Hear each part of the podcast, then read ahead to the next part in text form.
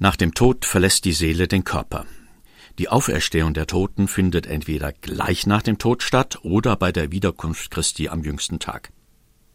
Seit dem 14. Jahrhundert gilt, die Seelen der Gerechten müssen nicht mehr bis zum jüngsten Gericht warten, um Gott zu begegnen oder ihn zu schauen. Viele Christen glauben an eine ganz reale leibliche Auferstehung. Am jüngsten Tag werden sich die Gräber öffnen und die Menschen zu neuem Leben erwachen. Gott urteilt dann darüber, ob sie auf Erden moralisch und treuem Glauben gelebt haben. Mittelalterliche Bilder illustrieren, wie die Menschen danach entweder in den Himmel geleitet oder in die Hölle gestoßen werden. Der Reformator Martin Luther hat den biblischen Gedanken, dass wir aus der Gnade Gottes leben und nicht nur für unsere Taten belohnt und bestraft werden, den Christen wieder bewusst gemacht.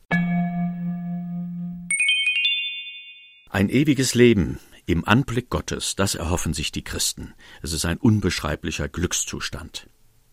Der Apostel Paulus spricht davon, dass sie auf den Wolken in die Luft entrückt werden, dem Herrn entgegen.